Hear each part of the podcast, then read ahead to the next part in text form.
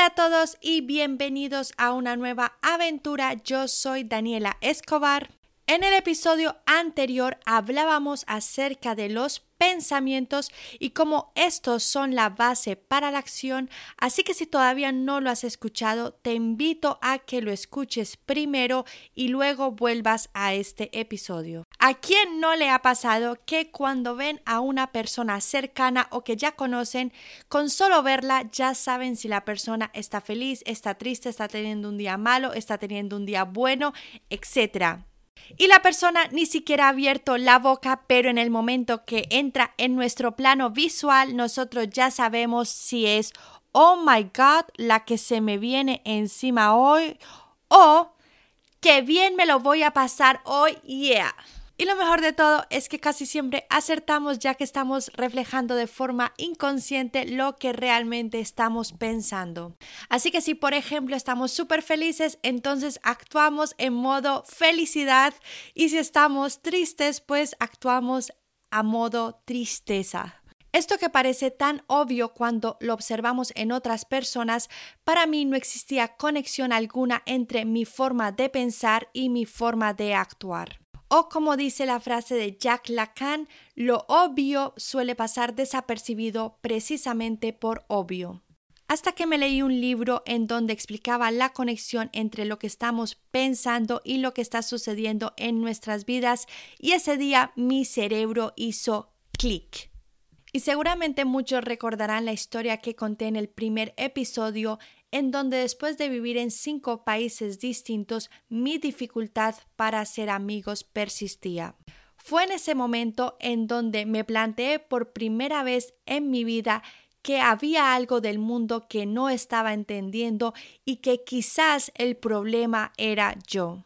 Es aquí donde aparecería el libro El Secreto, que marca un antes y un después en mi vida, ya que es la primera vez que alguien me explica la conexión que existe entre lo que estoy pensando, cómo estoy actuando y los resultados que estoy obteniendo en mi vida. Es más, ese momento fue tan increíble cuando estaba leyendo ese libro que recuerdo la fecha exacta, febrero del 2015, me acuerdo exactamente el lugar donde estaba qué estaba haciendo, etcétera. Y todas las personas que me conocieron antes de esa fecha y que no me han vuelto a ver, seguramente tendrán que volver a reconocerme, ya que desde entonces he cambiado muchísimo, obviamente para mejor.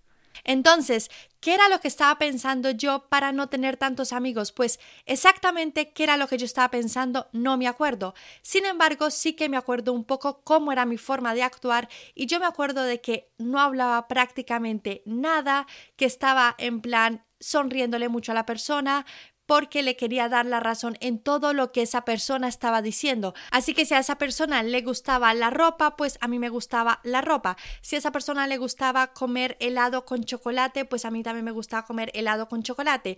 Y así con todos los ejemplos. O sea, ridículo, básicamente. Realmente lo que yo estaba buscando era aceptación y yo pensaba que la forma en la que otras personas me iban a aceptar era que me pareciera a ellas. Entonces, entre más yo me pareciera es a esas personas, más fácil esas personas me iban a aceptar. Claramente algo que nunca funcionó.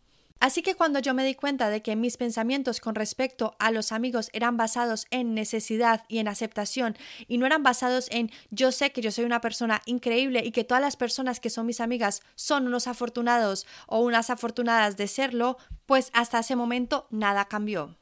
Así que darte cuenta cómo estás pensando es súper importante porque es la base de todo.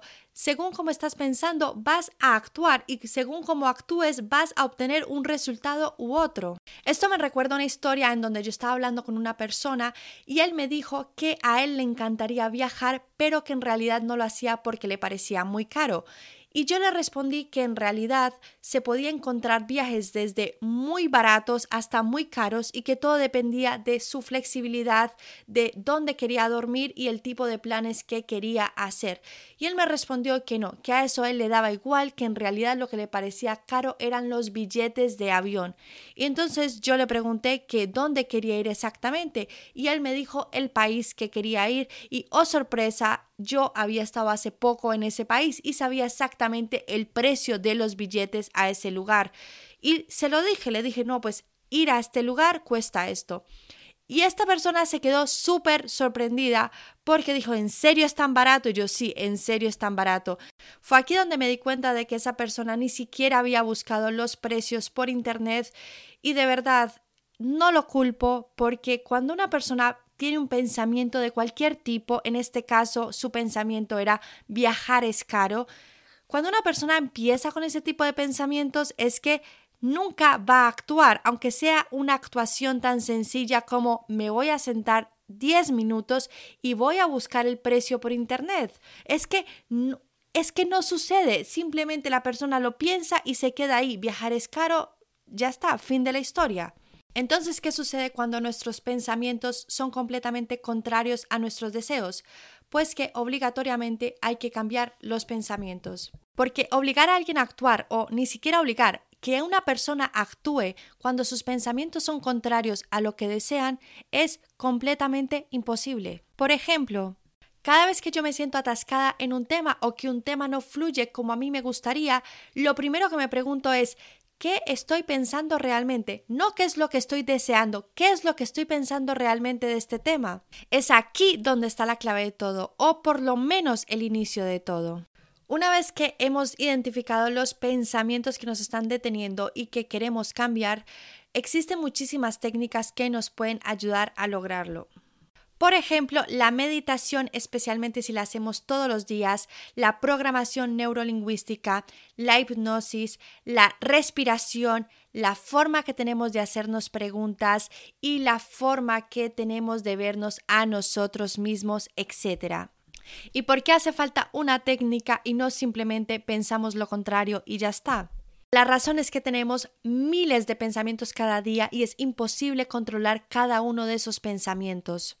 Y lo más sorprendente de todo es que más del 90% de estos pensamientos se repiten todos los días, son exactamente iguales, lo que significa que lo que estoy pensando hoy es prácticamente igual a lo que pensé ayer, a lo que pensé hace una semana, a lo que pensé hace un mes, etc. Lo que se traduce en que como estaba pensando lo mismo, seguramente estaba actuando igual y por eso sigo repitiendo los mismos resultados año tras año, da igual el lugar donde esté. Por eso es que es importante utilizar la meditación o cualquiera de las otras técnicas, porque estas nos ayudan a ser conscientes de lo que estamos pensando y a modificar ese patrón de pensamiento. Claramente todos tenemos la capacidad de una vez al día hacer o decir algo nuevo, bueno para nosotros. Sin embargo, esto es una vez en comparación con los otros miles y miles y miles de pensamientos que están programados con la información contraria. Vale, que sea 100 veces que pienses algo bueno nuevo o que hagas algo nuevo bueno, pero es que aún así es que 100 veces en contra de mil veces, es que de verdad ganarle al cerebro es muy difícil, o sea, ganarle al cerebro conscientemente de yo pienso darme cuenta de todo lo que estoy pensando y yo pienso decirme lo contrario todo el día es imposible, o sea, la cantidad de información que maneja el cerebro en un momento dado es inmensa. Así que no se trata de, vale, yo lo voy a lograr. Se trata de que hay muchísima gente que ha estudiado el cerebro y ha encontrado que hay técnicas que son capaces de alguna manera hackear esta forma de pensar. Yo al final lo que le recomiendo a todo el mundo es que pruebe las distintas técnicas y que se quede con la técnica que les guste más y que les funcione mejor. Por ejemplo, a mí personalmente me encanta meditar pero conozco a muchísima gente que no le gusta estar ni siquiera cinco minutos meditando, o sea que simplemente decirle que haga meditación es como hablarle a un agujero negro, no sirve de absolutamente nada. Pero si de verdad quieres cambiar tu forma de pensar porque te das cuenta que esa forma de pensar te está perjudicando en vez de beneficiando, entonces da igual qué técnica utilices siempre y cuando lo hagas de manera constante para que de verdad puedas ver los resultados. Para resumir el episodio de hoy, hablamos de cómo lo que estamos pensando influye directamente en nuestra forma de actuar y esta forma de actuar es la que finalmente nos va a traer los resultados en nuestras vidas Por ello, si queremos mejorar, debemos comenzar con ellos, ya que estos se repiten constantemente y esta es la razón por la que nunca cambiamos.